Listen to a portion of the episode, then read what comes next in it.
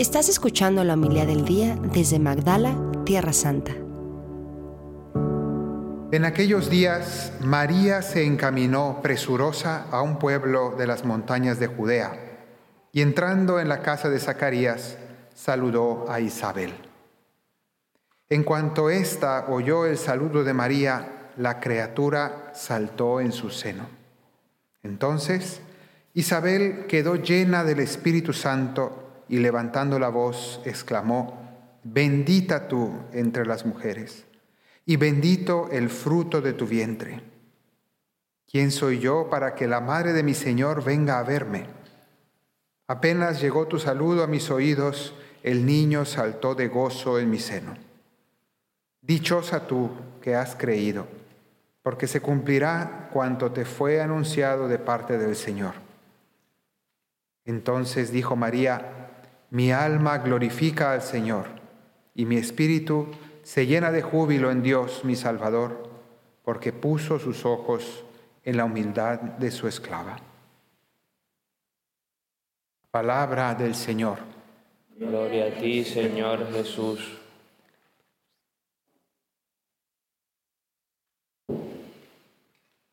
Hace ya casi 500 años, en 1531, ocurrió un hecho que cambió la historia del mundo, concretamente de América, de América Latina, pero a través de eso la historia del mundo. Pocas décadas antes habían llegado los españoles a América, en 1492 decimos que fue el descubrimiento de América, y había ese encuentro de dos culturas, pero todavía la fe, la fe católica no terminaba de entrar en el continente porque en realidad no era aceptada la fe entre los indígenas. En parte porque era una fe muy diferente a lo que creían aquellos indígenas, pero también, hay que decirlo, porque había muchas faltas de testimonio real de muchos de aquellos conquistadores que llegaron con mala actitud. Y entonces, entre unas cosas y otras, había un rechazo de la fe. Pero, a pesar del buen trabajo y esfuerzo de los misioneros franciscanos que allí estaban, no se lograba todavía la aceptación del amor de Cristo, de la fe en Jesucristo. Y tuvo que ser la mismísima Virgen María la que visitara a su pueblo.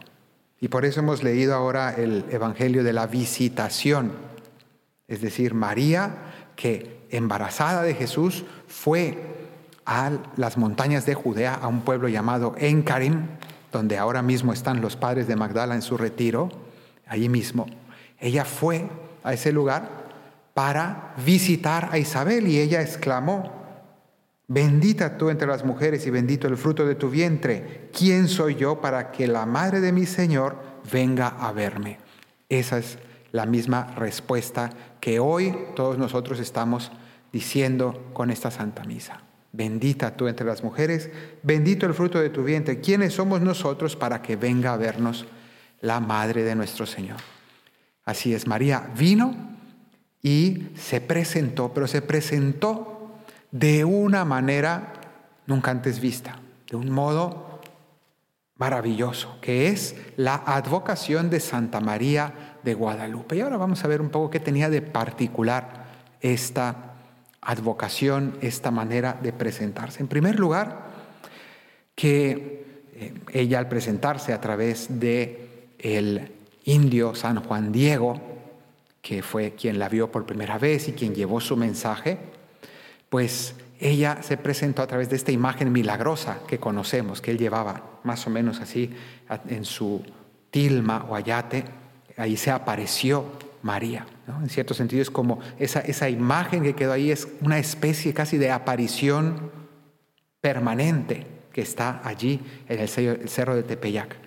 Y se presenta con esta imagen que tiene unos rasgos que uno puede verla, como muchos la llaman, como morenita, como una persona de tez morena, y por tanto que los indígenas se sintieron muy identificados con ella, pero también con rasgos que parecen españoles, que parecen europeos. Entonces tiene un poco de las dos cosas, es decir, es una virgen mestiza. Es decir, tiene ambas, eh, ambas razas y ambas culturas al mismo tiempo, porque ahí estaba surgiendo un nuevo mundo mestizo, que es la América Latina de hoy, que si bien tiene quienes son más indígenas, quienes son más europeos, la mayoría de los latinoamericanos somos esa, eh, fruto de ese encuentro de razas y culturas. Y nos sentimos identificados con ella. Incluso el mismo nombre es interesante, porque vemos que no solamente tiene esos rasgos mezclados, sino que también ella cuando dice su nombre eh, al abuelo de eh, San Juan Diego, ella le dice, soy la Virgen Santa María de Guadalupe, así le dice. Es interesante porque María, un nombre hebreo, judío, el nombre de la Virgen, su nombre eh, original. María, pero se llama María de Guadalupe. Y la palabra Guadalupe es árabe. También hasta aquí en Tierra Santa nos parece muy interesante cómo ella misma tiene una identidad al mismo tiempo judía, pero también con un nombre árabe, que se le ha dado varias interpretaciones, pero significa río. El eh, Guadalupe, algunos lo interpretan como el, río de los lobos, o otros dicen eh, el río eh, oculto, el río escondido, pero es el nombre de un lugar en España. Entonces, tiene este nombre que es al mismo tiempo con esas características indígenas y europeas y al mismo tiempo judías y árabes. Es decir, en María se unen los pueblos y ella quiere ser madre de todos. Se presenta así. Esa es una primera característica. Y vemos cómo en las apariciones, porque fueron varias, desde el 9 de diciembre hasta el 12 de diciembre, ella se aparece distintas ocasiones, manda un mensaje al obispo, Fray Juan de Zumárraga, y el obispo al, inicio no recibe o no cree en esto y pide más pruebas. Y le dice al indio, en otra ocasión te oiré con más calma. Y después le pide incluso pruebas. Dile a esa señora que te habla que te dé pruebas, porque él iba en nombre de la Virgen a pedir que se le construya una iglesia donde actualmente es la basílica, pero una iglesia originalmente más pequeña que fue la primera. Y el obispo no le creyó y no le hizo caso en un primer momento. ¿Qué podemos decir de esto? Era un mal obispo, tal vez era un hombre sin fe, era un hombre eh, reprobable. No. Aquí hay una cosa muy interesante. El obispo cumplió a la perfección su deber, su misión, la misión de la autoridad de la iglesia, que es poner a prueba los fenómenos del Espíritu. La iglesia tiene la función de tomarse con seriedad las cosas y de no dar credibilidad a cualquier persona que dice tener visiones, locuciones, que hay muchísimas. Si por ahí la iglesia fuera aceptando toda la gente que dice que vio a la Virgen, estaríamos locos todos porque hay todo tipo de mensajes, apariciones, gente que dice tener milagros y tener visiones y tener locuciones y tener mensajes de todo tipo de fenómenos. La iglesia tiene esa misión de poner a prueba para al final quedarse con únicamente lo que ha pasado, las pruebas de autenticidad. Entonces, qué maravilla estar, ser parte de una iglesia que nos protege a todos de las falsas manifestaciones del Espíritu. Qué bendición poder tener esa protección de la autoridad de la iglesia que está siempre vigilando para protegernos y quitar de nuestra vida, de nuestra fe, aquellas cosas que son falsas y que son muchas, muchas cosas falsas. Entonces, aquí vemos esa providencialidad. Y vemos cómo la Virgen en todo momento invita a Juan Diego a obedecer y a seguir el ritmo y el paso del obispo. Entonces, si el obispo pide una prueba, la Virgen le manda una prueba. Nunca la Virgen le dice, no, ese obispo es malo, no lo obedezcas. Tú construye la iglesia aunque el obispo diga que no. ¿Cuánta gente en nuestros días creen que en nombre de una aparición o en nombre de la Virgen o en nombre de no sé qué versículo de la Biblia, se creen autorizados a desobedecer al Papa o a los obispos y a criticarlos. La Virgen jamás ha invitado a ello.